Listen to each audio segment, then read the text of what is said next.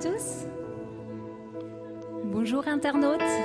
Nous sommes heureux de pouvoir louer ensemble.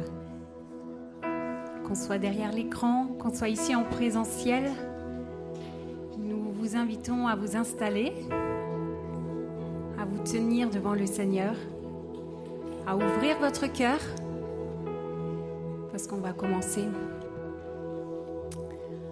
Avant de chanter, nous allons lire une parole qui vient directement de Dieu. Éphésiens chapitre 3 versets 16 à 19. Je prie qu'il vous donne, conformément à la richesse de sa gloire, d'être puissamment fortifié par son esprit dans votre être intérieur, de sorte que le Christ habite dans votre cœur par la foi. Je prie que vous soyez enracinés et fondés dans l'amour pour être capables de comprendre avec tous les saints quelle est la largeur, la longueur, la profondeur et la hauteur de l'amour de Christ. Et de connaître cet amour qui surpasse tout ce qu'on peut connaître, afin que vous soyez remplis de toute la plénitude de Dieu. Amen. Amen. Son amour est là. Je vous invite à vous lever pour chanter le premier chant. Son amour est là. Alléluia.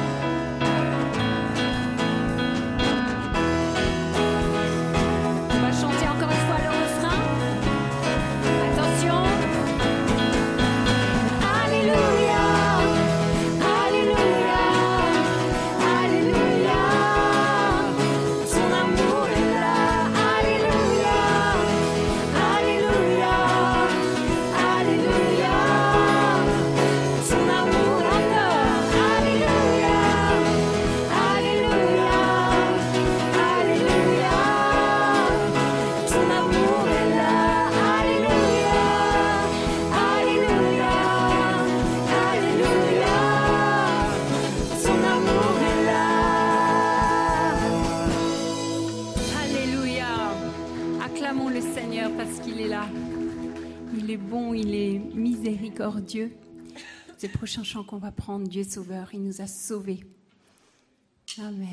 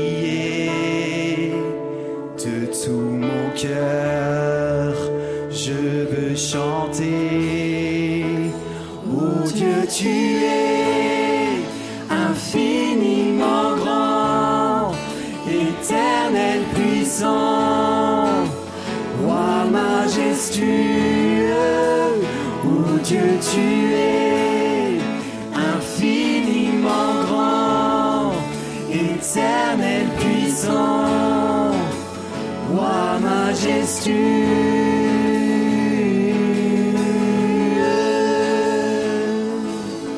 je songe. Quand je songe que tu m'as fait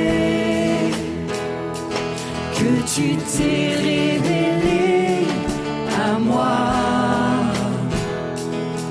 Que pour moi tu as tout.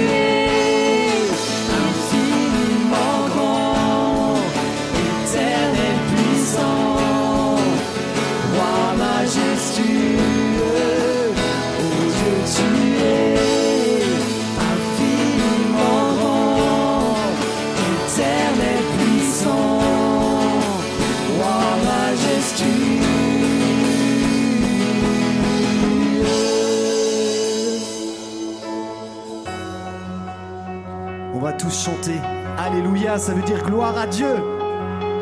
Alléluia. Alléluia.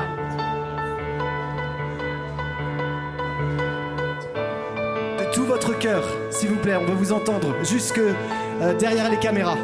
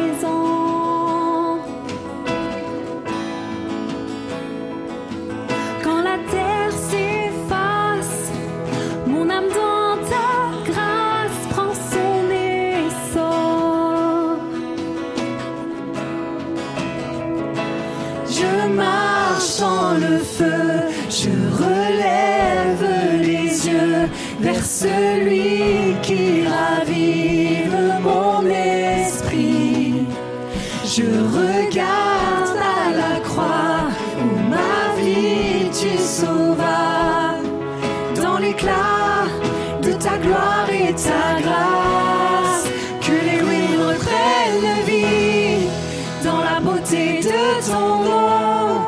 Tu nous relèves des cendres, Dieu tu règnes à jamais.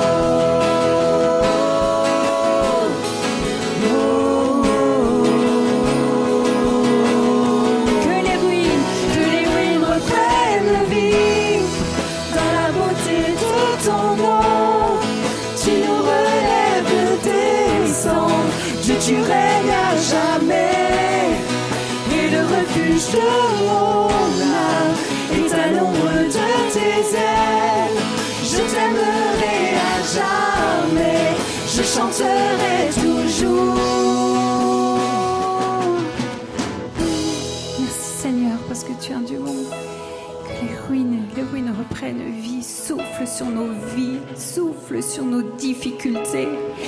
Souffle, souffle. Je vous invite à prier. Je vous invite à venir vers le Seigneur, à vous adresser à lui. Il peut, il peut souffler sur votre vie. Il peut vous relever de la tempête. Il peut, il peut le faire. Ouvrez-lui votre cœur, demandez- demandez-lui, parlez-lui, dites-lui, demandez. On a un Dieu bon, on a un Dieu qui donne.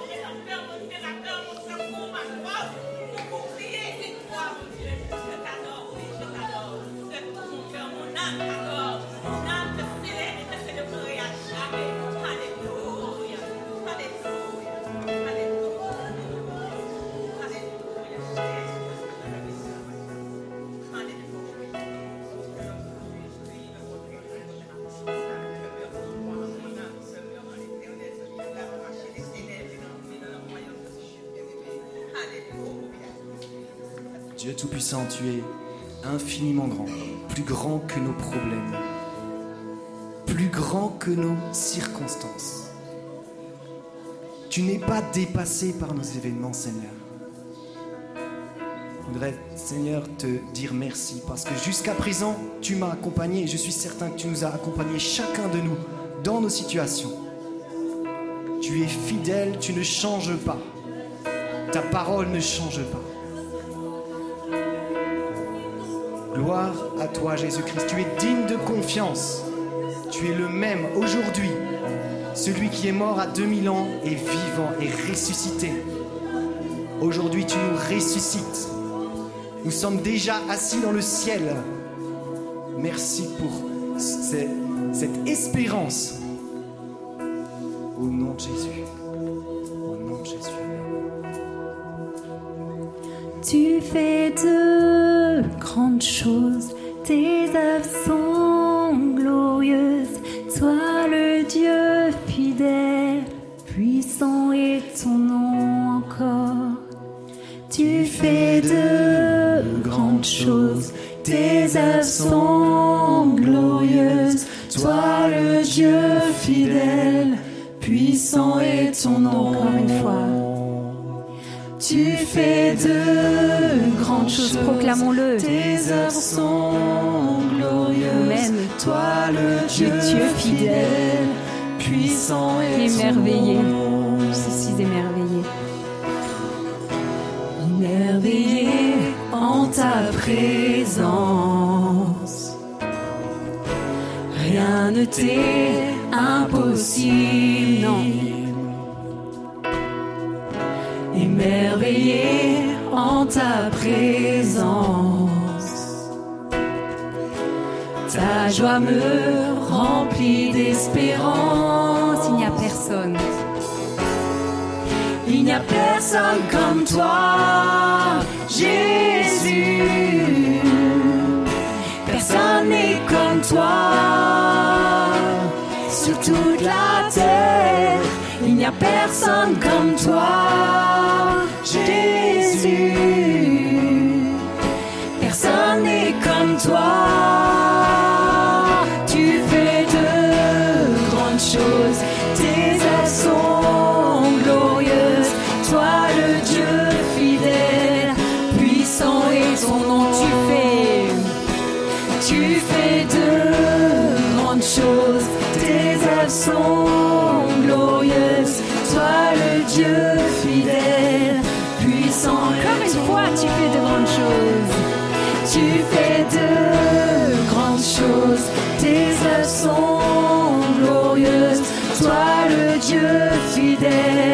puissant est ton nom. Chantons Alléluia.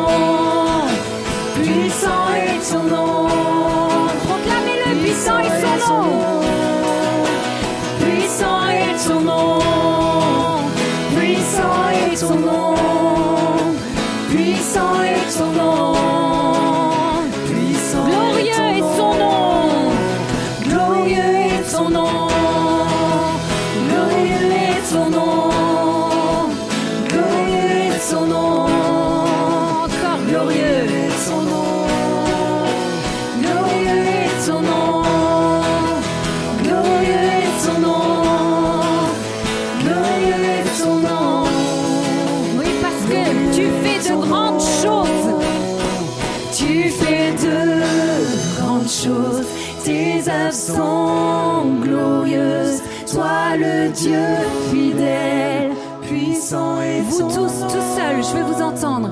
Proclamez-le. Encore grandes choses.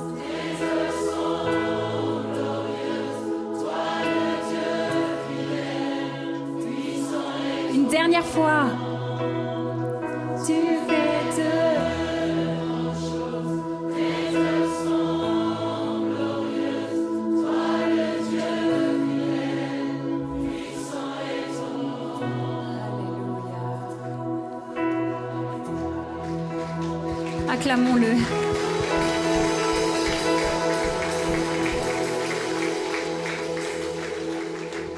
Seigneur, nous reconnaissons encore que tu es grand. Nous reconnaissons encore que tu es majestueux. Et alors que nous nous présentons devant toi, Seigneur, nous reconnaissons ta majesté ce matin. Tu es puissant. Tu es glorieux. Et si parfois on peut se laisser submerger, Seigneur, on sait que toi, dans la tempête, tu es au milieu de nous. On sait, Seigneur, que tu as donné ta vie pour nous. C'est tellement bon juste de pouvoir euh, se rappeler combien tes œuvres sont glorieuses. Et combien pour chacun d'entre nous, tu as accompli la plus grande de toutes les œuvres, celle de donner ta vie pour chacun d'entre nous. C'est tellement bon de savoir que Dieu est là au milieu de nous ce matin. Et euh, alors qu'on va passer pour ce temps de Sainte Seine, qu'on va passer à ce temps de Sainte Seine, j'aimerais vraiment qu'on puisse se rappeler quelque chose de très simple. C'est que la raison qui pousse Jésus à avoir donné sa vie, elle se résume en un mot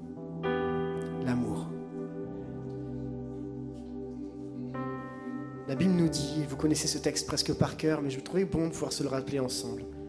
Oui, Dieu a tant aimé le monde qu'il a donné son Fils, son unique, pour que tous ceux qui placent leur confiance en lui échappent à la perdition et qu'ils aient la vie éternelle. En effet, Dieu n'a pas envoyé son Fils dans le monde pour condamner le monde, mais pour que celui-ci soit sauvé par lui.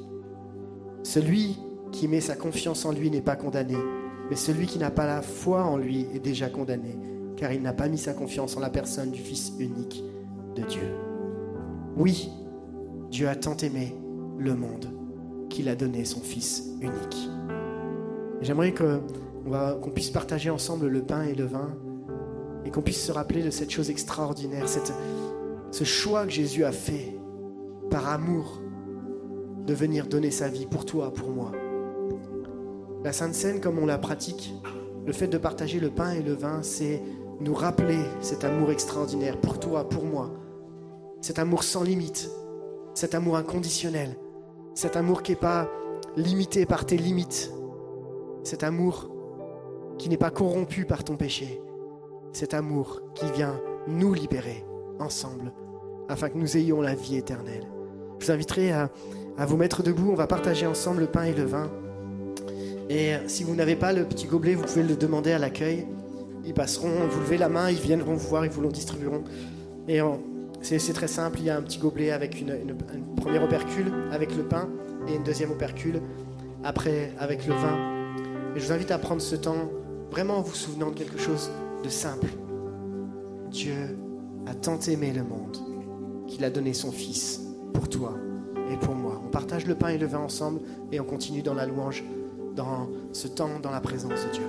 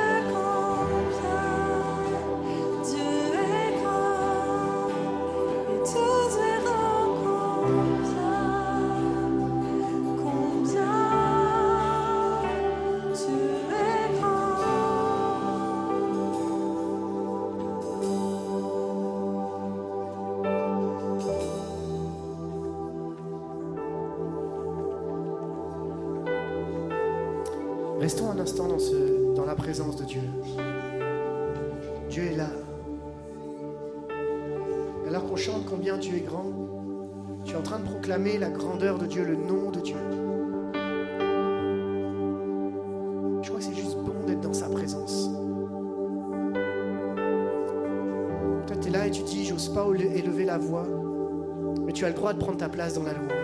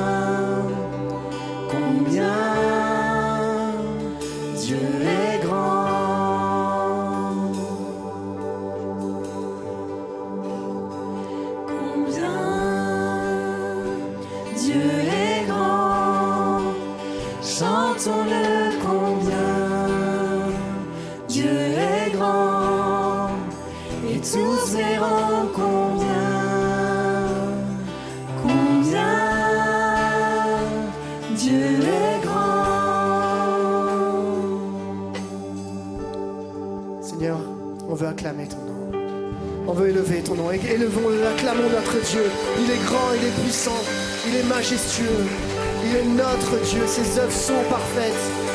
Il est le Dieu puissant, il est le Dieu véritable. C'est le nom de Jésus que nous élevons, qui est le nom au-dessus de tous les noms. Il siège au milieu des louanges de son peuple. Et quand le peuple de Dieu commence à louer, il y a des choses qui se passent. Il y a des barrières qui tombent. Il y a des chaînes qui tombent. Parce que quand tu commences à louer, c'est le nom de Jésus que tu places au-dessus de tous les noms, au-dessus de toutes les réalités. Il a toute autorité. On chantait combien Dieu est grand, que son nom est au-dessus de tout. Et j'aimerais vraiment t'encourager ce matin.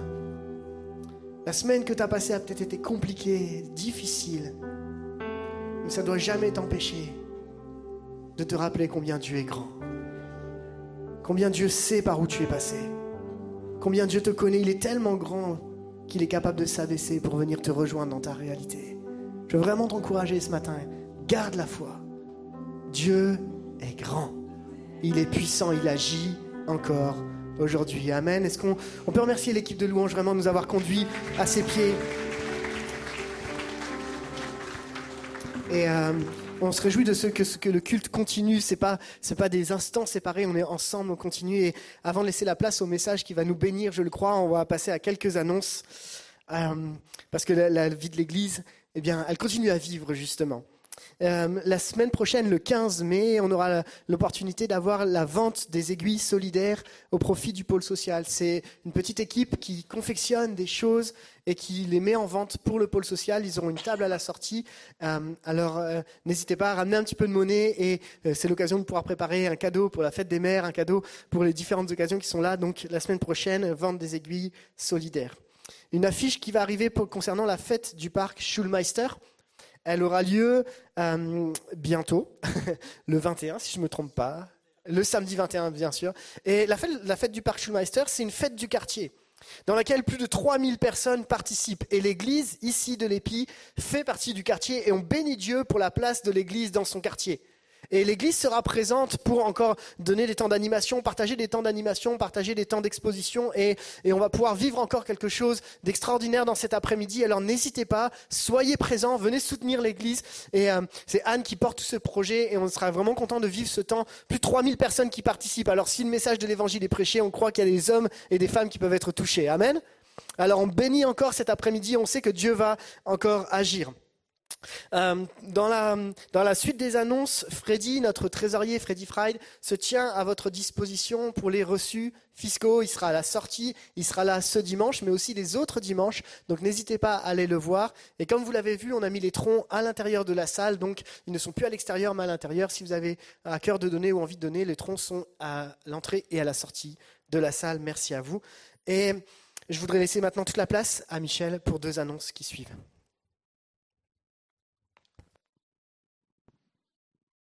Je voudrais vous proposer deux temps de prière. C'est la vie de l'Église. Bienvenue. Et vous avez bien fait de nous rejoindre ce matin. C'est un temps de prière pour ceux qui passent par un moment d'épreuve. Notre sœur Monique a perdu son mari Marcel, Marcel Kinziger, qui est décédé à l'âge de 88 ans. Et la cérémonie aura lieu, les obsèques auront lieu mardi à 14h à Reichstedt, dans l'église catholique Saint-Michel à Reichstedt. On va prier pour Monique ce matin, on va prier aussi pour sa famille, pour ce temps de cérémonie, que ça puisse aussi, avec l'église qui l'entoure, qui la soutient, être un moment de consolation pour elle. Nous prions, Seigneur, pour Monique qui vient de perdre Marcel. Nous prions pour elle, nous prions pour Nadine, sa fille, nous prions pour toute sa famille. Nous prions afin que tu la soutiennes et que tu la consoles dans ce moment de deuil. L'Église est là et nous sommes concernés parce que ta parole nous dit que lorsqu'un frère souffre, lorsque quelqu'un souffre, un membre souffre, toute l'Église, tous les membres, tout le corps est en souffrance et nous voulons porter notre sœur, porter toute la famille et ses proches devant toi. Merci de venir consoler les cœurs qui passent par ce temps d'épreuve. Amen. Amen. Un autre temps de prière pour ceux de l'Église qui sont un petit peu plus loin, ceux qui sont sur les champs missionnaires. Ce matin, on va présenter juste quelques photos. Nous renouons, vous l'avez remarqué, petit à petit avec les activités qui reprennent une certaine normalité.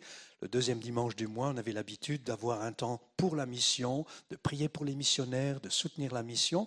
Eh bien, je voudrais vous présenter d'abord, vous avez en haut à gauche la famille Minard, Timothée, Delphine, Ethan et Eve. Eve a 14 ans, Ethan a 12 ans. Ils sont à Madagascar. Ils seront bientôt avec nous le 10 juillet. Timothée prêchera ici. Timothée est responsable de l'ISTE, c'est l'Institut supérieur de théologie évangélique à Madagascar. Il participe là à la formation des pasteurs et des ministères. Et ils seront donc avec nous le 10 juillet. On peut prier pour eux. Il y a ensuite euh, sur euh, votre droite, il y a Agathe, qui est repartie depuis le mois de janvier. Agathe est au Cambodge, à Phnom Penh exactement, et elle collabore là-bas avec l'église ICA, l'église des Assemblées de Dieu de Phnom Penh, où elle fait tout un travail d'évangélisation par le biais du chant, de la musique et des moyens artistiques. Elle participe aussi, elle est responsable de la louange dans l'église ICL, et donc euh, tout un travail qui se fait là-bas. Euh, au milieu, vous avez Charles et Roselyne. Vous savez que nos missionnaires nous suivent chaque dimanche. Ils sont avec nous et c'est l'occasion. Est-ce qu'on peut les saluer d'ailleurs? On les salue chaleureusement. On les salue sauf peut-être Klaus et Yolande qui sont avec nous en ce moment, on en parlera aussi tout à l'heure. Donc Charles et Roselyne qui sont à Novi Sad, où ils sont responsables d'une église évangélique, et nous prions euh, pour eux, bien sûr, et Klaus et Yolande qui sont euh, actuellement avec nous, mais qui travaillent donc à Abidjan, parmi les enfants de la rue. Ils sont euh, un formateur aussi d'équipiers pour travailler parmi les enfants de la rue, visitent les écoles bibliques, mais aussi ils sont sur le terrain avec des équipes. Donc plusieurs sont en phase de transition. Alors on veut prier pour eux, on veut prier pour leur santé, on veut prier pour la provision, on veut prier aussi pour la protection, on veut prier aussi pour la, la succession dans divers lieux, que la transition se fasse. On est d'accord? Est-ce qu'on peut se lever tous ensemble et, de tout notre cœur aussi joindre, euh, me rejoindre dans la prière pour nos missionnaires? Il y a aussi la famille Beugly, bien sûr, on ne les a pas en photo, Daniel et Jeanne-Marie Beugly, qui sont au Tchad. On va aussi les inclure dans ce temps de prière. Seigneur, nous sommes heureux de pouvoir être quelque part le prolongement sur les champs missionnaires, sur le terrain. Il y a tant de travail qui se fait autour du globe et nous faisons partie ici d'une petite, juste une petite partie de ce travail qui s'accomplit. Nous prions ce matin pour euh, la famille Minard qui est à Madagascar. Merci pour ta protection, merci pour ta grâce. On prie tout particulièrement pour Delphine dans ce temps aussi d'épreuve, de maladie. Merci de la restaurer, de la guérir, de la bénir. On pense aussi à Agathe au Cambodge avec tous les équipiers autour d'elle, avec l'église ICA. Merci de l'accompagner et de la conduire dans ce travail d'évangélisation un peu particulier avec tous les moyens artistiques et talents et musicaux. Nous prions pour Charles et Roselyne, à Novi pour l'église dont ils ont la charge. Prions aussi pour la succession, la transition qui doit se faire. Conduis-les pour que tu, donnes absolument un, ministère pour la relève. Nous pensons aussi à Klaus et à Yolande, merci de bénir Abidjan, de bénir ce travail parmi les enfants de la rue, de bénir les équipiers et aussi les successions qui doivent se faire, ce travail de transition. Et nous pensons à Daniel, nous pensons à Jeanne-Marie Beugly au Tchad, là aussi que le travail se poursuive lorsqu'ils vont rentrer et que ton œuvre continue de se faire pour le salut du plus grand nombre et pour la plus grande gloire de Dieu. Amen. Amen. Merci beaucoup. Je vous invite à reprendre place. Que Dieu bénisse sa parole.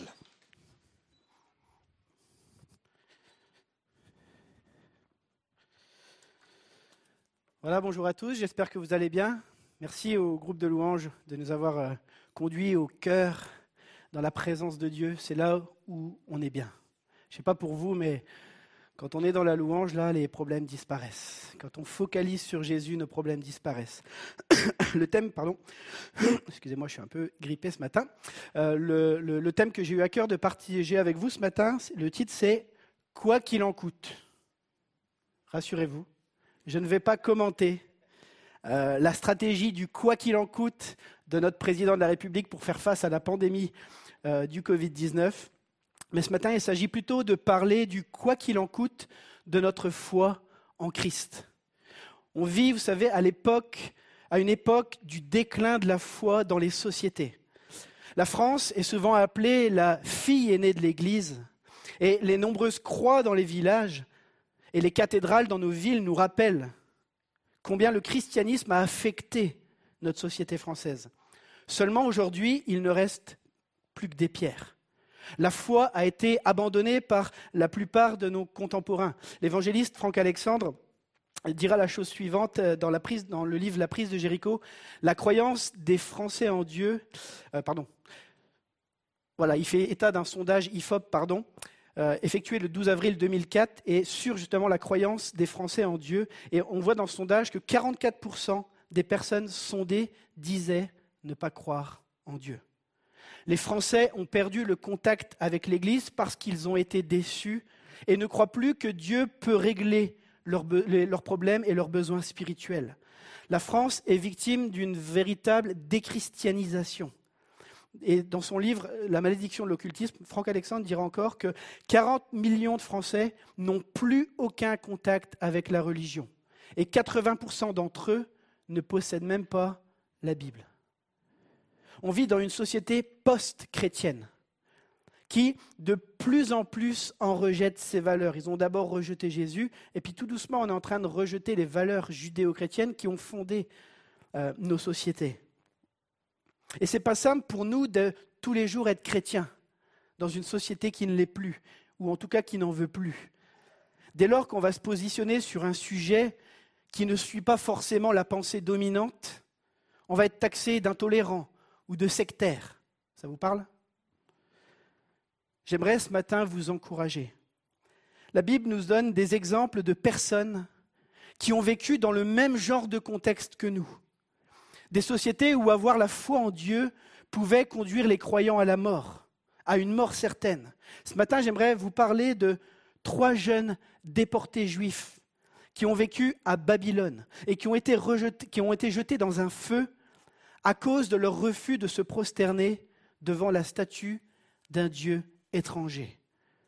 Au, tra- au travers de ce message, j'aimerais euh, qu'on regarde ensemble et voir comment la foi nous permet de traverser des temps d'hostilité, des temps d'épreuve, des temps d'opposition qui peuvent nous frapper, qui peuvent euh, venir euh, nous cibler parce que nous sommes croyants. Le premier point que je veux soulever avec vous, et on va commencer la lecture, c'est que l'idolâtrie élève toujours l'homme. On commence la lecture Daniel 3, 1 à 7. Il y aura un peu de lecture ce matin, le chapitre est assez long, mais on va le découper, comme ça, en petits morceaux, comme ça c'est plus facile à passer. Daniel 3, 1 à 7. Le roi Nebuchadnezzar fit une statue d'or, haute de 60 coudées et large de 6 coudées. Il la dressa dans la vallée de Doura, dans la province de Babylone. Le roi Nebuchadnezzar fit convoquer les satrapes, les intendants et les gouverneurs, les magistrats, les trésoriers, les juristes, les juges et toutes les autorités des provinces, pour qu'ils se rendent à l'inauguration de la statue qu'avait dressée le roi Neb- Nebuchadnezzar. Alors les satrapes, les intendants, les gouverneurs, les magistrats, les trésoriers, les juristes, les juges et toutes les autorités de la province s'assemblèrent pour l'inauguration de la statue qu'avait dressée le roi Nebuchadnezzar. Ils se placèrent devant la statue qu'avait dressée le roi Nebuchadnezzar. Le, héros cria avec force Voici ce qu'on vous ordonne, peuple, nation, homme de toute langue. Au moment où vous entendrez le son du corps, de la flûte, de la cithare, de la sambuc, du psalterion, de la cornemuse et de toutes sortes d'instruments de musique, vous vous prosternerez et vous vous adorez la statue d'or, et je fais exprès de le dire, qu'a dressée le roi Nebuchadnezzar. Quiconque ne se prosternera pas et n'adorera pas sera jeté à l'instant même au milieu d'une fournaise ardente. C'est pourquoi, au moment où tous les peuples entendirent le son du corps, de la flûte, de la cithare, de la sambuc, du psalterion et de toutes sortes d'instruments de musique, tous les peuples, les nations, les hommes de toute langue se prosternèrent et adorèrent la statue qu'avait dressée le roi Nebuchadnezzar. Je fais exprès, mais vous allez comprendre pourquoi. Notre passage commence avec la construction de cette statue d'or que le roi de Babylone érige. On pourrait croire à la lecture de ce passage que Nebuchadnezzar est une personne pieuse, adorant son Dieu et lui offrant un culte. Mais quand on s'y penche de plus près, on voit que l'histoire n'est pas aussi simple. Si on regarde le texte, on voit que l'auteur ne cesse de rappeler de manière insistante que c'est le roi qui a dressé cette statue. Sur les sept premiers versets, on trouve six fois la mention que c'est le roi qui a dressé la statue. Le théologien Daniel Arnold, qui a exercé le, le rôle de professeur à l'Institut biblique et missionnaire Emmaüs, il y en a qui connaissent parmi nous, pendant 30 ans, il a écrit un ouvrage qui s'appelle Le destin des nations et une étude littéraire du livre de Daniel, et il dit la chose suivante. Nebuchadnezzar désire que le monde entier adore la statue qu'il a érigée. Mais que représente cette statue? Au début du récit, le lecteur n'en sait rien. Tout ce qui lui est communiqué par le narrateur vient du porte-parole officiel qui affirme que Nebuchadnezzar l'a érigée. Cette insistance sur le roi laisse croire que la statue le représente. Pourtant, lorsque les Chaldéens, et on le verra tout à l'heure, accusent les Hébreux, ils identifient la statue avec les dieux de Nebuchadnezzar. En même temps, chacun répète aussi que c'est le roi qui a érigé la statue. Manifestement, il y a une certaine ambiguïté règne à ce sujet. Officiellement, elle représente les divinités, mais dans la pratique, le roi se place au centre, il recherche sa propre gloire. Dans le chapitre précédent, dans Daniel 2, Nebuchadnezzar va faire un rêve où il voit une statue. Et ne comprenant pas la signification, il va convoquer tous ces devins sans leur révéler quel était son rêve, mais il va leur demander de dire quel est le rêve et quelle en est la signification. Et les gars vont dire ça c'est impossible à faire, sauf pour une personne, Daniel, un autre déporté juif dont le livre qu'on est en train de lire porte son nom. Et Daniel va lui révéler la chose suivante. Dans Daniel 2, 37, 38, Au roi, tu es le roi des rois. Et on parle de Nebuchadnezzar, car le Dieu des cieux t'a donné le royaume, la puissance, la force et la gloire. Il a remis entre tes mains, en quelques lieux qu'ils habitent, les fils des hommes, les bêtes des champs et les oiseaux du ciel, et il t'a fait dominer sur eux tous. C'est toi qui es la tête d'or. Ce que Nebuchadnezzar a retenu de la vision du chapitre 2, c'est que Dieu est de son côté et qu'il est le roi le plus glorieux de l'histoire de l'humanité. Mais savoir que Dieu ou les divinités l'approuvent, c'est pas suffisant pour lui. Il veut que les hommes manifestent la même vénération pour lui.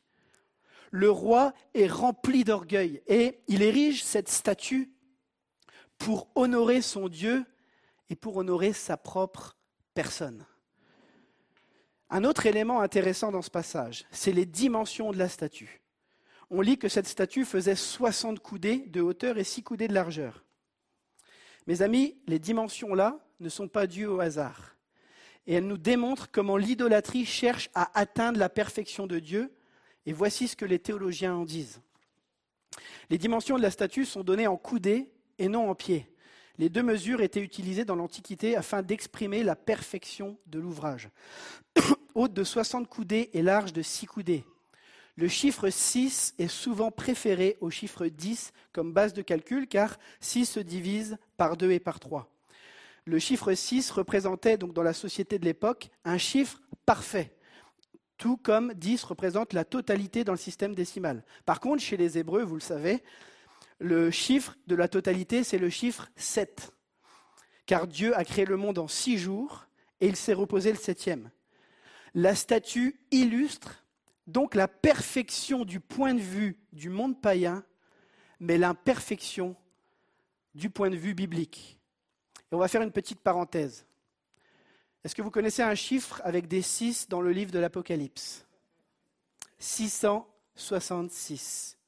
Daniel Arnold dira encore la chose suivante, c'est aussi dans cette perspective qu'il faut comprendre le chiffre de la bête de l'Apocalypse. 6, 6, 6. Par trois fois, l'ennemi cherche la perfection, mais sans y parvenir. L'immense statue dressée à Babylone rappelle la tour au moyen de laquelle, vous savez, les gens de Babel voulaient atteindre le ciel. Tout est fait pour éblouir, pour impressionner et se faire un nom et une réputation. Le rôle des idoles est de prendre la place de Dieu, de nous vendre du rêve et de nous détourner de lui. Alors si aujourd'hui on n'adore plus de statues, l'idolâtrie du culte de la personnalité et du moi, au centre, elle est toujours réelle. Vous savez, le danger avec un message comme ça, ça serait de se dire, cela ne concerne que les puissants et les stars. Mais nous sommes tous concernés. Nous voulons être les petits dieux de nos vies. Nous voulons décider, nous voulons briller, nous voulons être appréciés. Nous cherchons notre réussite, nous cherchons notre succès et notre sécurité dans le regard des autres et dans ce qu'ils peuvent penser de nous. Et pour ça, on va chercher à les contenter. Mais tout ça finit toujours par s'écrouler. Les idoles ne paient, jamais ce qu'elles promettent. C'est marrant de voir que, avec l'idolâtrie, c'est des gens bien vivants dans cette, dans cette histoire qui doivent se courber et se prosterner et s'abaisser devant une statue sans vie qui, elle, elle est debout. La folie de l'idolâtrie. On adore un objet qui ne peut rien faire, on se courbe, on se prosterne devant quelque chose qui est érigé en hauteur mais qui n'a aucune capacité d'agir. La folie de l'idolâtrie. L'idolâtrie, c'est une vie au rabais, c'est une vie de rabaissement, c'est une vie de servitude et d'esclavage qui n'aboutit à rien. Aujourd'hui, l'idolâtrie, elle a juste changé de forme. Je donne souvent cette citation de Timothy Keller parce que pour moi, c'est celle qui est la plus claire par rapport à l'idolâtrie. Il, en parle dans le livre Les idoles du cœur.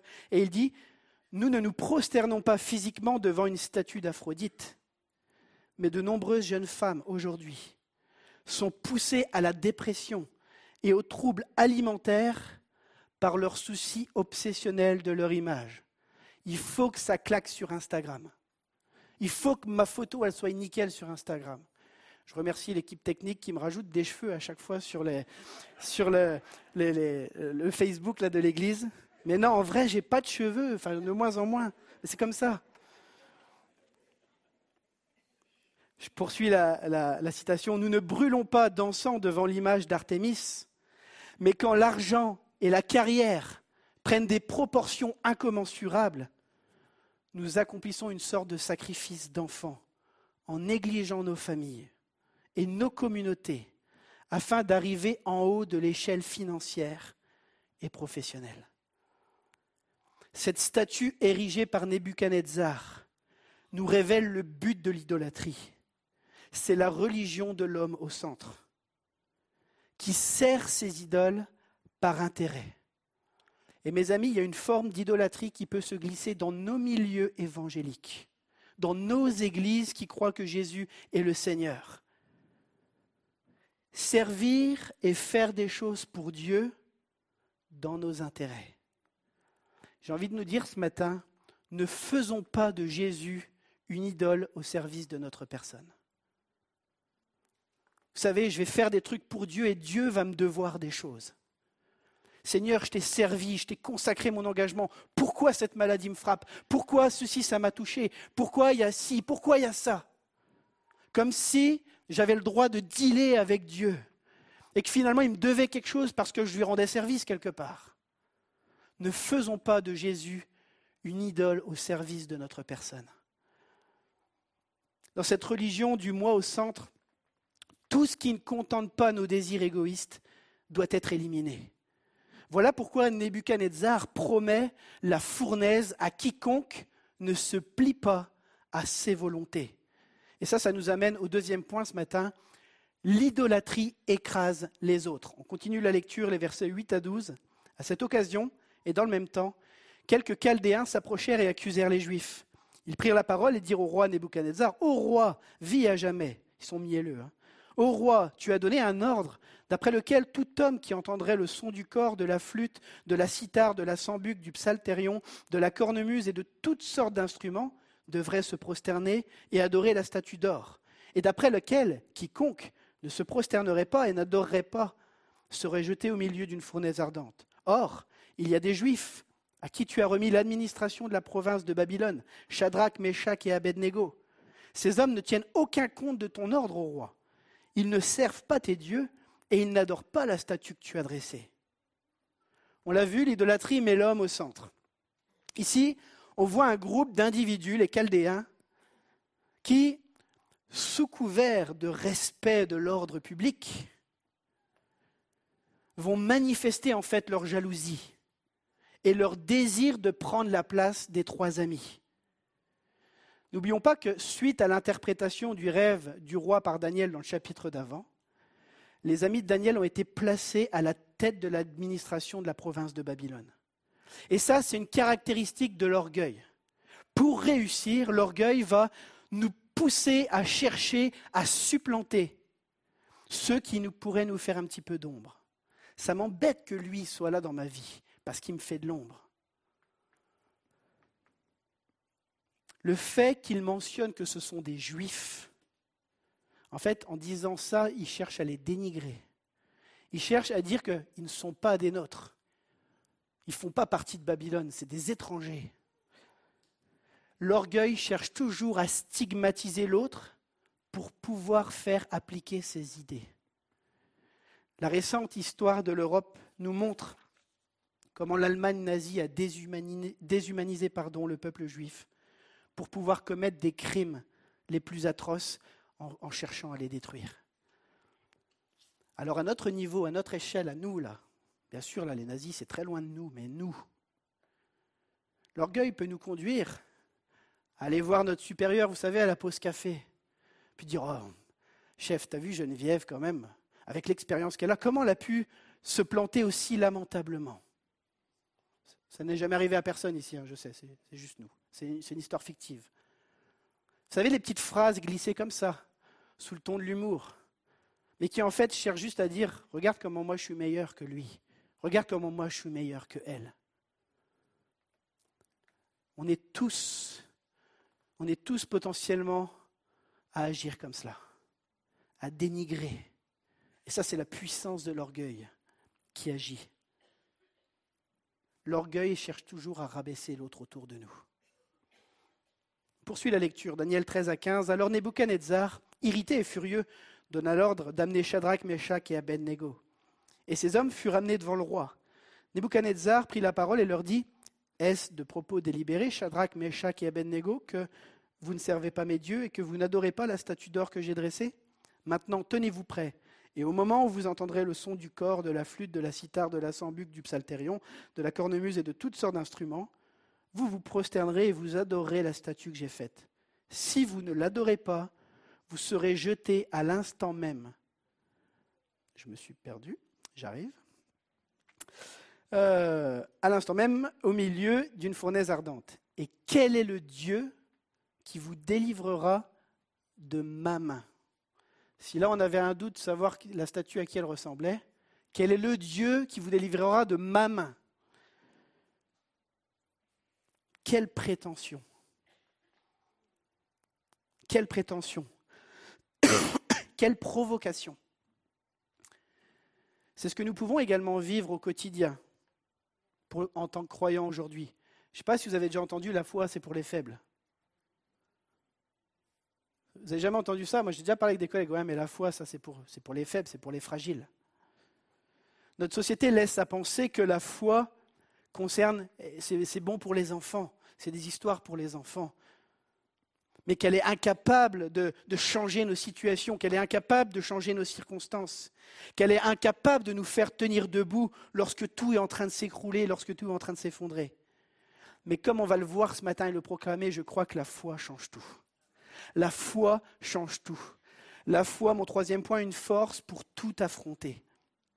Daniel 3, 16 à 18. Shadrach, Meshach et Abednego répliquèrent au roi Nebuchadnezzar Nous n'avons pas besoin de te répondre là-dessus. Si cela doit être, notre Dieu que nous servons peut nous délivrer. Il nous délivrera de la fournaise ardente et de ta main au roi. Sinon, sache au roi que nous ne servirons pas tes dieux et que nous n'adorerons pas la statue d'or que tu as dressée. Les trois amis sont prêts à affronter le verdict et les conséquences. Mais ils refusent de se corrompre. Quoi qu'il en coûte, ils ne lâcheront pas. Quoi qu'il en coûte, ils ne céderont pas. Ils ne cherchent pas non plus à se justifier en étalant tous les services rendus pour le royaume. Ils disent pas, mais regarde tout ce qu'on a fait pour toi. Pourquoi tu veux nous envoyer au feu? On, fait tourner l'administration, ça roule, les comptes sont positifs, tout va bien. Ils ne sont pas en train de faire ça. Ils ne cherchent pas à étaler ce qu'ils ont fait. Ils ne critiquent pas le roi pour son arrogance ou ses sanctions excessives. Quelle leçon pour nous aujourd'hui? Enfin, pas vous, mais les autres. Vous savez, tous ceux qui critiquent nos gouvernants, parce qu'ils ont pris telle ou telle décision. Mes amis, n'ayons pas le réflexe du CV. Quand on vit une opposition avec quelqu'un une situation de conflit. Oui, mais attends, tu me dis ça, mais moi j'ai fait ceci pour toi, j'ai fait ça, j'ai fait ça pour l'Église, j'ai fait ça. Et puis si j'avais pas été là, t'en serais pas là aujourd'hui. C'est grâce à moi quelque part si tu es là le réflexe du CV, d'essayer d'étaler tout ce qu'on a fait pour essayer d'obtenir quelque chose. Les amis de Daniel ne répondent pas à la provocation. Ils s'en soumettent, ils s'en remettent simplement à la souveraineté de Dieu. Ils s'en remettent à lui et à sa volonté concernant la suite de leur existence. Ils croient que Dieu est capable de les délivrer et de les sauver. Ils croient que Dieu est capable de les sortir de cette situation inextricable, humainement parlant. Mais la dernière phrase, elle est puissante. Il est capable de nous délivrer. Il le croit fermement. Ici, il s'agit, ce petit morceau de phrase, d'une prière à Dieu. Notre version française, elle, traduit ce passage au futur, mais les théologiens s'accordent pour dire qu'il est préférable de traduire le verbe délivré par l'impératif avec une phrase qui dirait Qu'il nous délivre de ta main, ô roi. En effet, l'hébreu et l'araméen n'ont pas de temps pour exprimer le futur. Le temps dans ces langues, il est soit l'action elle est en cours, soit elle est terminée. et du coup, c'est le contexte qui suggère ici qu'on doit prendre l'impératif à cause du contexte et du reste de la phrase. En effet, les amis de Daniel vont dire sinon. Ce dernier est employé dans ce passage pour évoquer l'éventualité où Dieu ne les délivrerait pas de la fournaise. Sinon, sache au roi, on ne se prosternera pas, on ne se corrompra pas. Quoi qu'il en coûte, je n'abandonnerai pas, c'est ça qu'ils disent. Quoi qu'il en coûte, je ne me détournerai pas de Dieu. Quoi qu'il en coûte, je ne me prosternerai pas devant cette idole. Peu importe les circonstances, peu importe le choix que Dieu va faire, de me délivrer ou pas, je ne me corromprai pas. Daniel Arnold dira la chose suivante, les trois Hébreux savent que Dieu peut les sauver, mais ils ne savent pas s'il le fera dans leur situation. Ils font donc tout naturellement appel à celui qui peut délivrer de la mort et l'implore de le faire qu'il nous délivre de ta main, ô roi. Dieu est capable de sauver, mais il ne le fait pas toujours. La deuxième partie d'Hébreu 11, vous connaissez Hébreu 11, les héros de la foi? Vous aimez bien la deuxième partie? Généralement, c'est celle qu'on n'aime pas trop. Vous savez, celle qui nous parle de ceux qui ont subi la torture, les moqueries, le fouet à cause de leur attachement à Jésus-Christ. Eux n'ont pas vu leur délivrance ici-bas. Dieu ne sauve pas toujours, mais quand il décide de sauver, personne ne peut l'en empêcher. Personne ne peut l'en empêcher. Il y a quelques années, on était avec Michel dans le bureau en haut, et on reçoit un jeune homme qui nous partage comment il a fait alliance avec Dieu, né dans une famille chrétienne, comment il était parti loin des choses de Dieu, et puis là, dans son cœur, il a vraiment vécu cet appel de Dieu à venir et à revenir. Et quand on l'écoutait, on était en larmes avec Michel tellement son témoignage était profond. Quelques mois plus tard, il s'est investi dans la jeunesse et il a fait partie du staff jeunesse de notre Église. Il a fait alliance avec Dieu d'une manière puissante. Et puis, je me rappellerai toujours, à un moment, il m'appelle, Raymond Pierre, j'ai un cancer. Un cancer est diagnostiqué. On est en 2017. Quelques mois avant sa mort, au mois de décembre 2017, il prêche au groupe de jeunes. il a prêché un message puissant sur ce verset, invitant les jeunes à ne rien lâcher, peu importe ce que Dieu décide. Il avait trouvé en Jésus le fondement de son espérance. Sa relation à Dieu était supérieure dans son cœur aux interventions de Dieu dans son corps. Bien sûr, il s'est attendu à Dieu pour la guérison. Bien sûr, on a prié. Il y a des jeunes qui sont ici dans cette salle avec qui on a prié. Mais lui, dans son cœur, était résolu, peu importe ce que Dieu va faire. Il a décidé de ne pas lâcher la foi, de ne pas lâcher son espérance en Christ. Il, a saisi son héritage. Il est décédé en août 2018, après avoir combattu pendant un an ce cancer rare. Mes amis, que ce soit ce jeune ou que ce soit les trois amis de Daniel, ce n'est pas une foi plus grande qui leur a permis d'être fermes dans leurs décisions, mais c'est l'objet de leur foi. Je ne crois pas que nous pouvons placer quelque confiance en nous-mêmes, du genre je ne renierai jamais Dieu, même si on me torture. On connaît tous un personnage biblique qui a dit à tous ses amis Si tous t'abandonnent, moi je serai toujours présent. On connaît tous la fin de l'histoire. Enfin, la fin est belle mais on connaît tous en tout cas ce qui se passe dans sa vie. Il renie Jésus dès que, l'épreuve est venue. Je ne crois pas qu'on puisse placer la confiance en nous-mêmes, mais je crois que l'Esprit de Dieu, en nous, nous qualifie et nous donne les forces, le courage de nous appuyer sur Dieu dans les moments difficiles. Il est celui qui nous communique des forces spirituelles pour tenir ferme. Peut-être ce matin, tu es sur le point de lâcher. Peut-être tu ne vois pas d'issue à ta situation et tu dis, mais je ne vais pas m'en sortir. Je prie que le Saint-Esprit te fortifie dans ton être intérieur. Vous savez, ça fait deux mois que mon épouse, elle est frappée par une maladie. Il ne se passe pas un matin sans que je prie Dieu pour qu'il m'accorde sa grâce, pour bien agir et bien réagir. Il ne se passe pas une matinée, parce que si je n'ai pas la force de Dieu qui me tient, mes amis, je ne suis pas debout ce matin devant vous. J'avais toutes les raisons pour ne pas être là ce matin encore. Mais sa grâce de Dieu, elle est là. Cette grâce de Dieu, elle est là. Et elle nous porte et elle nous donne des forces qu'on ne soupçonne même pas en nous. Il agit puissamment. C'est lui qui permet d'avoir le courage d'être là pour aider et pour accompagner jusqu'au bout. Face à la réponse des jeunes gens, on va voir que le roi va péter les plombs complètement il devient complètement fou. Regardez l'ironie de la situation. Alors Nebuchadnezzar, verset 19, fut rempli de terreur et l'aspect de son visage changea devant Shadrach, Meshach et Abednego. Vous avez déjà vu des gens dont le visage change avec la colère? Vous savez, comme s'il y avait quelqu'un d'autre qui était derrière là.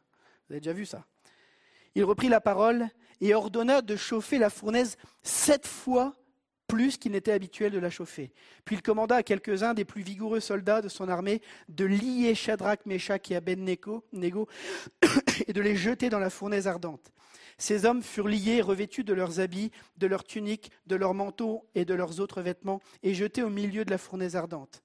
À cause de l'ordre du roi qui était sévère et parce que la fournaise était extraordinairement chauffée, la flamme tua les hommes qui avaient jeté Shadrach, Meshach et Abednego le gars décide de chauffer le thermostat cette fois plus fort. J'ai envie de dire, mais pourquoi faire? Ça ne va pas plus brûler les gens. Un grand feu ne punit pas plus les victimes qu'un feu normal.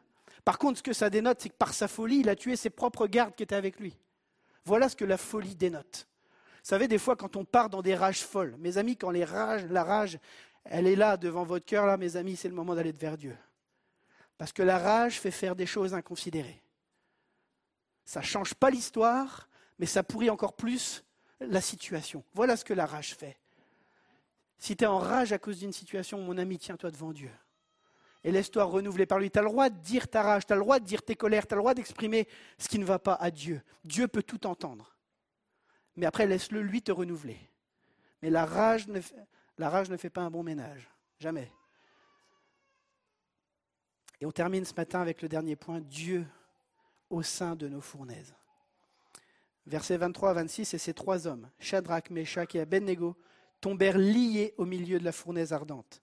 Alors le roi Nebuchadnezzar fut effrayé se leva précipitamment. Il prit la parole et dit à ses conseillers N'avons-nous pas jeté au milieu du feu trois hommes liés? Il répondit Au roi, certainement au roi. Il reprit Eh bien, je vois quatre hommes sans lien qui marchent au milieu du feu et qui n'ont pas de mal. Et l'aspect du quatrième ressemble à celui d'un des fils des dieux.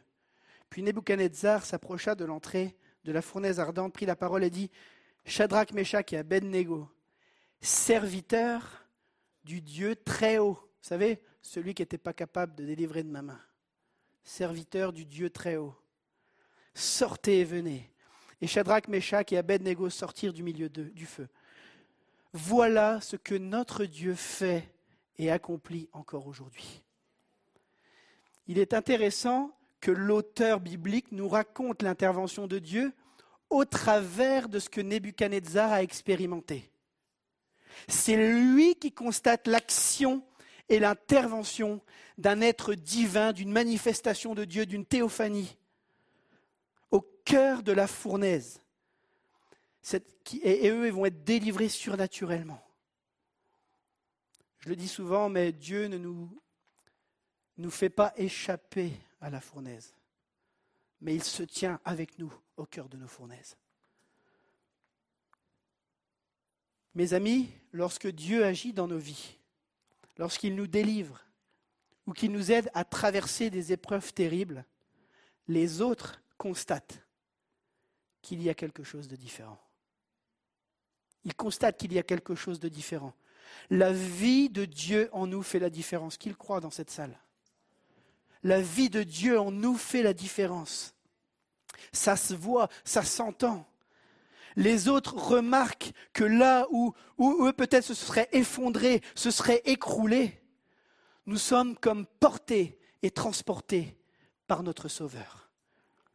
Celui qui avait dit quel est le Dieu qui délivrera de ma main va être celui qui va proclamer ensuite au verset 29, Il n'y a aucun autre Dieu qui puisse délivrer comme lui.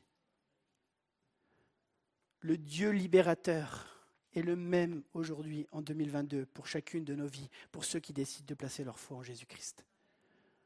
C'est le même Dieu. Il est avec nous. Regardez ce que Pierre dira dans 1 Pierre de 12. Ayez au milieu des païens une bonne conduite, afin que, là même où ils vous calomnient, et c'est comme ça que ça a commencé dans cette histoire, comme si vous étiez des malfaiteurs. Ils n'avaient rien fait de mal si ce n'est de bien administrer Babylone. Mais ils sont considérés comme des malfaiteurs, comme des pourris. On, leur, taxe de mauvaises choses par pure jalousie. Ils remarquent vos bonnes œuvres et glorifient Dieu au jour où il les visitera. Moi, je crois qu'il y a un jour où Dieu va visiter. Je crois à un Dieu qui peut prendre le pire des tortionnaires et transformer son cœur. Et je crois que Dieu, dans sa grâce, a décidé de nous utiliser, nous. Parfois même de nous utiliser en permettant des circonstances tragiques dans nos vies. J'aimais la, la prière de ma femme il y a deux jours. On prend un temps de prière le matin et elle dit Seigneur, fais que, au travers de cette maladie, je puisse en aider d'autres un jour. Je suis ému quand j'en parle parce que je sais ce qu'elle. Enfin, je sais.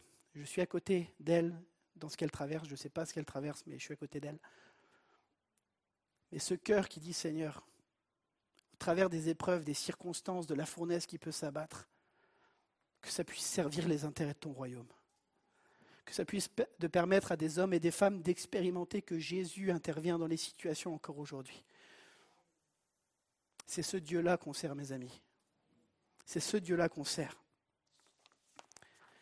Shadrach et Meshach et Abednego marchent libres au travers du feu. Et je crois que c'est ce que Dieu nous appelle à vivre, et j'ai demandé à l'équipe de venir et à expérimenter avec lui encore aujourd'hui. Shadrach, Meshach et Abednego ne cherchent pas, premièrement, à expérimenter la sécurité, l'acceptation de la société dans laquelle ils vivaient, mais ils cherchent à mettre Dieu en priorité. Et en faisant ça, ils ont expérimenté la paix de Dieu et sa sécurité. Les liens tombent et les flammes sont inoffensives. Je veux parler peut-être à quelqu'un ce matin, à un jeune, mais peut-être pas forcément. Tu subis la, pression de la société ambiante. Tu cherches à vivre cet amour, cette sécurité, cette paix dans ta vie. Et la pression qui t'entoure te donne envie de dire, mais à quoi bon continuer à marcher avec Dieu? Cette sécurité-là, Dieu veut te la donner. Mais ça passe par le non-compromis. Lâcher face à la pression ne va pas plus combler ton cœur. Ah, peut-être que sur le moment, tu vas avoir l'impression d'avoir obtenu quelque chose. Mais tu vas y perdre beaucoup plus. Dieu t'appelle au quoi qu'il en coûte ce matin. À croire que les plans de Dieu pour ta vie sont bons. À croire qu'il a une direction, à croire qu'il a une destinée pour ta vie. Mais il t'appelle ce matin au quoi qu'il en coûte, pas par tes propres forces, mais en t'abandonnant à celui qui est avec toi au cœur de ce que tu es en train de traverser en ce moment. Ne lâche rien. Ne cède pas. Avec ma femme, en ce moment, on regarde une. Je ne sais pas si vous connaissez Bear l'aventurier. C'est un chrétien. Et euh, il a une phrase qui dit toujours Never give up. Ne jamais abandonner. Et je crois vraiment qu'il y a, excusez-moi pour mon anglais, mais je crois qu'il y a un never give up ce matin pour nous. N'abandonne pas, ne lâche pas, je suis avec toi. Ne cède pas à l'appel des sirènes qui te promettent beaucoup mais qui ne vont pas donner grand-chose. Oui, il y a une fournaise autour de toi. Cette société, elle est là et elle essaye. Elle essaye de nous embarquer. Elle essaye de nous faire céder.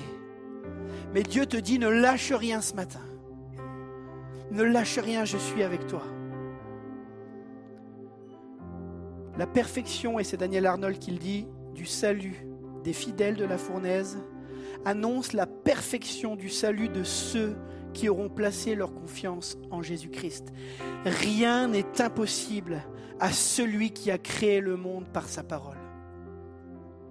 Quand tu considères tes problèmes et tu as l'impression qu'ils sont trop grands, dis-toi que tout ce qui fonctionne autour de nous l'a été parce que Dieu a déclaré, parce que Dieu a parlé. Il a millimétré chacune de nos vies, la santé, toutes les, bêtes qui se baladent à l'intérieur de nous, je ne sais pas quel nom ça en médecine, mais ça fonctionne. Ce Dieu-là s'intéresse à toi. Ce Dieu-là s'intéresse à ta situation. Ce Dieu-là est à tes côtés. Ce Dieu-là a promis de ne pas t'abandonner. Ce Dieu-là a dit, je serai avec toi tous les jours jusqu'à la fin du monde. Ce Dieu-là te dit, mes mains ont été percées ma vie a été donnée pour que tu puisses être réconcilié. Les jeunes gens sont sortis de ce feu avec les liens tombés. Il y a peut-être des liens qui te maintiennent captif, les liens que cette société veut t'imposer. Je crois que Jésus est capable de délivrer encore ce matin. Je crois que tu es capable de sortir de la fournaise dans laquelle tu es. Et la seule chose qui sera brisée, c'est les liens qui te maintenaient captif. Il est ce Dieu, mes amis. Il est ce Dieu avec nous.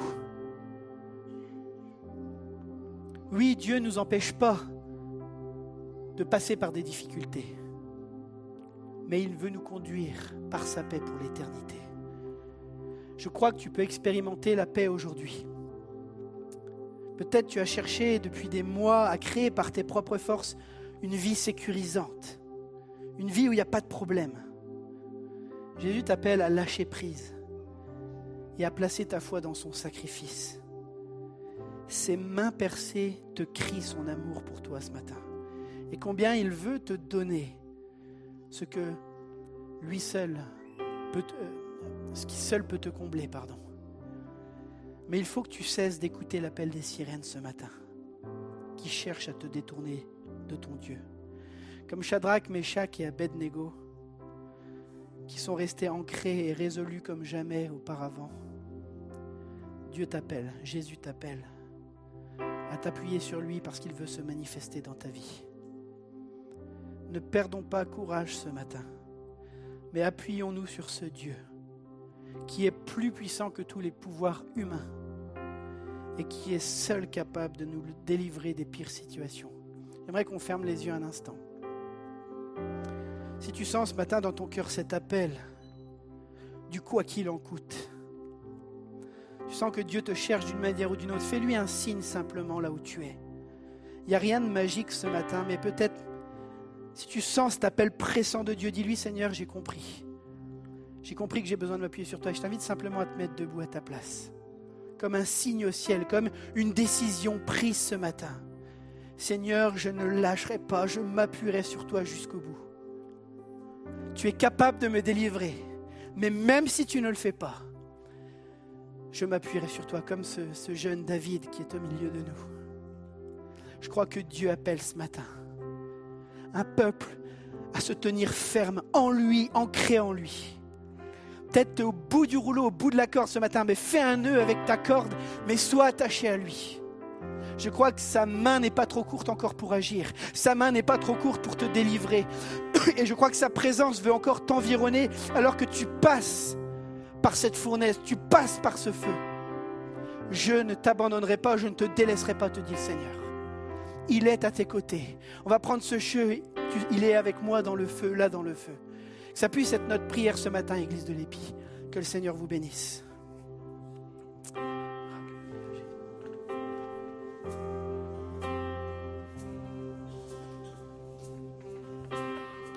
Il y a une grâce quand mon cœur traverse le feu.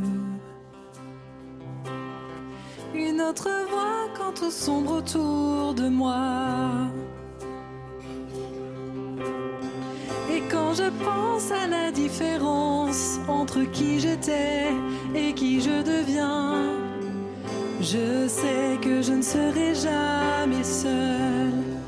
Il était avec moi dans le feu, là à mes côtés. Il était présent dans la tempête, apaisant les mers. Et s'il m'arrive un jour d'oublier prix payé pour moi, il y a la croix qui porte à le poids d'un sauveur mort à ma place. Il est avec moi dans le feu.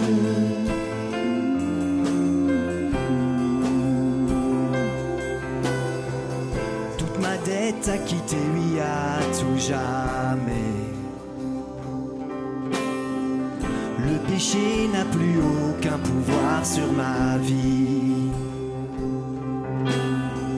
Et s'il m'arrivait de retomber entre qui j'étais et qui je deviens, quand bien même je ne céderai pas à ce monde. Je sais que je ne serai jamais seul. Car avec moi dans le feu, il est présent dans la tempête, apaisant les mers. Et s'il m'arrive un jour d'oublier la puissance de sa grâce, il y a un tombeau qui est bien vide. Et cette puissance vit en moi. Il est avec moi dans le feu. Oh, moi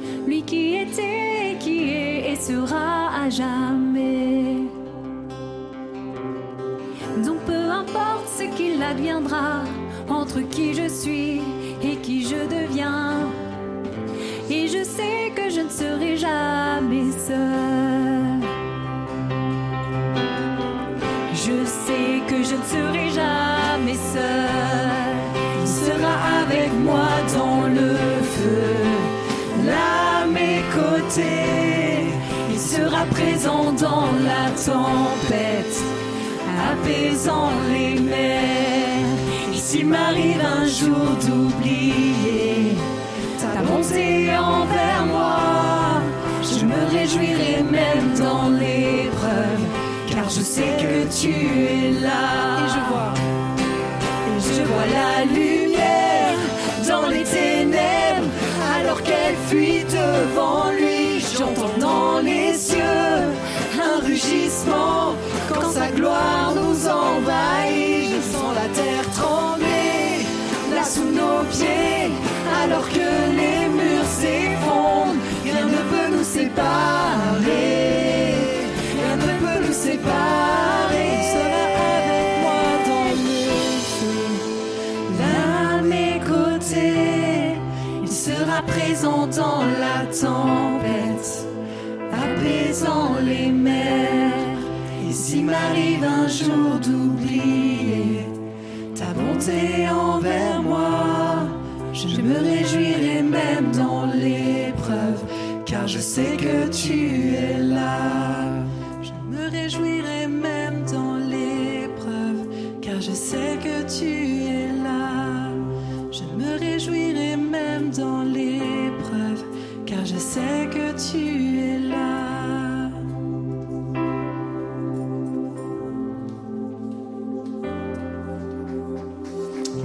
L'applaudir, notre Dieu. Celui qui est présent dans les tempêtes. Celui qui se tient à tes côtés, c'est notre Dieu. Et c'est une telle bénédiction de savoir qu'il est là au milieu de nous. Et ce chant, j'aimerais vraiment vous encourager à pouvoir le vivre durant toute cette semaine. Repassez-le, allez l'écouter, réécoutez le message qu'on a partagé ensemble, que Raymond Pierre nous a partagé ce matin. Prenez ce temps cette semaine pour saisir encore qu'il est avec toi dans le feu, qu'il est avec toi dans ta fournaise, il ne te laissera pas. Il t'en sortira, certainement il t'en sortira. Amen. Amen. On bénit Dieu pour ce moment. Avant de nous quitter, j'aimerais terminer par une, une petite vidéo de gens qui passent justement par le feu. Et c'est l'église Porte Ouverte qui nous lance un défi. Et j'aimerais qu'on puisse passer cette vidéo. Et puis je reviens d'ici euh, quelques minutes. On regarde ensemble cette vidéo. On ne parlera jamais assez de ce que vivent les chrétiens en Corée du Nord. Dans ce pays le plus fermé au monde et dirigé d'une main de fer par le dictateur Kim Jong-un, il est interdit pour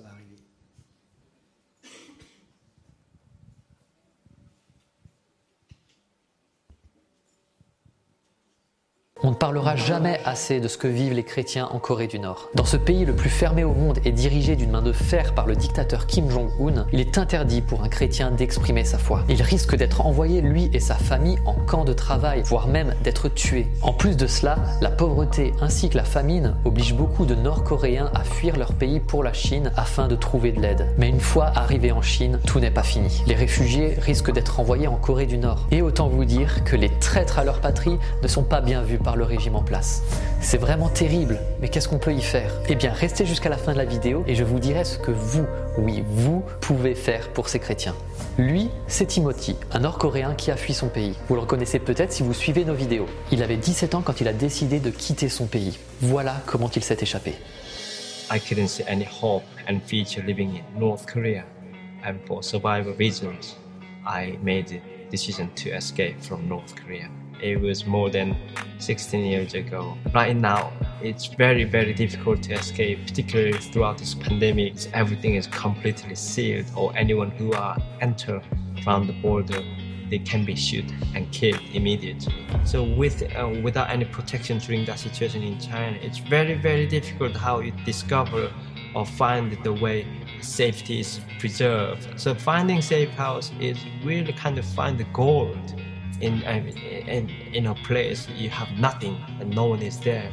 So my case was someone I met probably I could say lucky and someone who introduced me to meet with a foreign missionary And then he put me into that safe house. Donc Timothy s'est retrouvé dans cette maison de refuge qui lui a servi d'abri alors qu'il s'était enfui sans aucune possession et qu'il pouvait à tout moment être arrêté par la police et renvoyé en Corée du Nord où il risquait la mort. Voilà comment il décrit cette maison. Arriving in there, um, I just felt he was visiting a normal house. Um, as soon as I got in there, then they said, now you are in a safe place. You don't have to worry anything about. Just stay here, get friends with these kids, you know. And so, one thing was that when I arrived at there, kids came and said hello to me. I was like, what's this place for? so, and he was explaining to me and explaining to me those kids who are living there, you know, it's like same circumstance as how you got in here, same children and orphans. This house itself, how we designed it for, it meant to be really feeling secure, you know, and having. Malheureusement, Timothy s'est fait attraper et s'est retrouvé en prison avec la certitude qu'il allait être renvoyé en Corée du Nord. Et c'est là qu'un prisonnier lui a parlé de Jésus. Il a appelé Dieu à l'aide, Dieu a répondu, il a été envoyé dans un pays sûr par miracle et il a pu reconstruire sa vie en Europe en toute sécurité. L'Indonésie, un pays magnifique, riche en culture et où certains d'entre vous sont peut-être même déjà allés, tant ce pays est attractif pour le tourisme. Hein? Pourquoi je vous parle de l'Indonésie? Restez encore un peu et vous allez comprendre. Donc l'Indonésie, ce pays magnifique. En fait, ce n'est que la partie visible de l'iceberg. En effet, l'Indonésie a grimpé de 19 places cette année dans l'index mondial de persécution des chrétiens. La société, majoritairement musulmane, est de plus en plus conservatrice, voire même radicalisée, et les chrétiens sont les premiers à en souffrir. La violence augmente et de nombreux chrétiens d'arrière-plan musulmans subissent des pressions de leur famille. Ils sont rejetés, voire même menacés de mort par leur entourage s'ils ne reviennent pas à l'islam. Je suis venue à Christ il y a trois ans, alors que ça allait mal entre mon mari et moi. J'étais musulmane, je priais Dieu comme une musulmane. J'ai prié Dieu trois jours d'affilée et Jésus m'est apparu. Je voulais comprendre pourquoi il m'était apparu et en savoir plus sur le christianisme. J'ai trouvé sur Internet un YouTuber dont le contenu répondait à toutes mes questions. J'ai suivi sa chaîne pendant un an. Et en avril 2021, j'ai pris la décision de devenir chrétienne je me suis mise à aller à l'église avec ma fille et il s'est avéré qu'elle s'était également convertie de son côté. Mon mari a fini par découvrir que j'étais devenue chrétienne. Il était absolument furieux et a prononcé trois fois la formule de divorce, selon la loi islamique. Toute ma famille était furieuse, particulièrement mon frère. Il m'a giflé, m'a attrapé par l'oreille. En bref, ils m'ont persécuté. Le 2 décembre 2021, par la grâce incroyable de Dieu, ce youtubeur que je suivais m'a appelé pour me demander comment j'allais. J'étais très surprise car je n'avais jamais eu de contact avec lui. Je me suis mise à pleurer et je lui ai raconté tout ce que je subissais. C'est lui qui m'a fait prendre contact avec Portes Ouvertes. Avec mon pasteur et mon église locale, Portes Ouvertes m'a trouvé un studio où habiter avec ma fille. Quand ma famille m'a chassée de chez moi, J'étais très triste. Mon mari m'a empêché d'emporter quoi que ce soit. Je n'avais pas d'argent, je n'avais absolument rien. J'étais très triste, mais en même temps mon cœur était en paix, car je savais que Dieu prendrait soin de moi. Et quand j'ai trouvé cette maison de refuge, j'étais heureuse, car je savais que c'était Dieu qui me l'avait fournie. Vous commencez à comprendre le rapport entre Timothy et notre sœur d'Indonésie? Oui, tous les deux ont eu besoin d'une maison de refuge à un moment donné dans leur vie. Et en Chine, comme en Indonésie, Portes Ouvertes répond à ce besoin et crée ces maisons de refuge. Mais vous allez me dire, comment ces maisons de refuge sont-elles financées? Et c'est là que vous intervenez vous et les challenges portes ouvertes. On a besoin de vous pour soutenir et offrir un refuge à tous ces chrétiens. Choisissez un défi à relever, ce que vous aimez faire, du sport, de la musique, du dessin, de la cuisine, et faites-vous sponsoriser par vos amis. Ainsi, vous offrirez à des chrétiens menacés de mort un abri, des médicaments, des vêtements, de la nourriture, mais aussi un enseignement biblique pour tenir ferme face à la persécution. Certains seront même formés pour être responsables d'église. Comment ça marche? C'est très simple. Vous allez sur ce site portesouvertes.fr challenge, vous choisissez le type de défi que vous voulez faire. Ça peut être des défis personnels ou bien participer à des courses avec d'autres challengers de portes ouvertes. Et vous créez votre page de collecte que vous envoyez à tous vos contacts. Vos amis, votre famille, vos collègues, vos connaissances, votre patron, votre voisine, bref, tous ceux qui voudront bien financer votre défi. À la fin, l'argent que vous aurez récolté sera intégralement reversé pour le projet de maison de refuge en Chine et en Indonésie.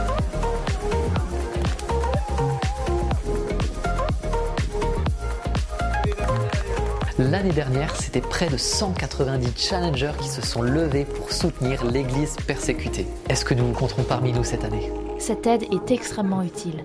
Elle est utile pour moi et certainement aussi pour d'autres chrétiens d'arrière-plan musulmans qui vivent la même chose que moi. Cela représente beaucoup pour moi et ma fille, et je sais que c'est une grâce de Dieu pour nous. Pour nos frères et sœurs persécutés, chaque jour est un défi. Quel sera le vôtre?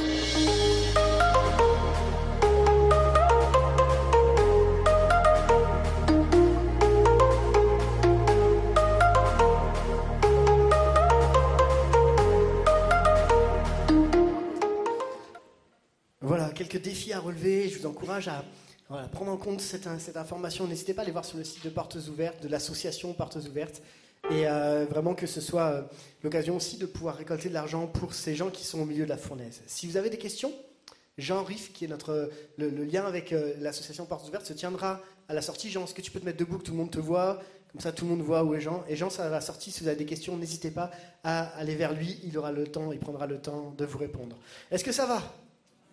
Est-ce que vous avez passé un bon culte? Bah, moi aussi.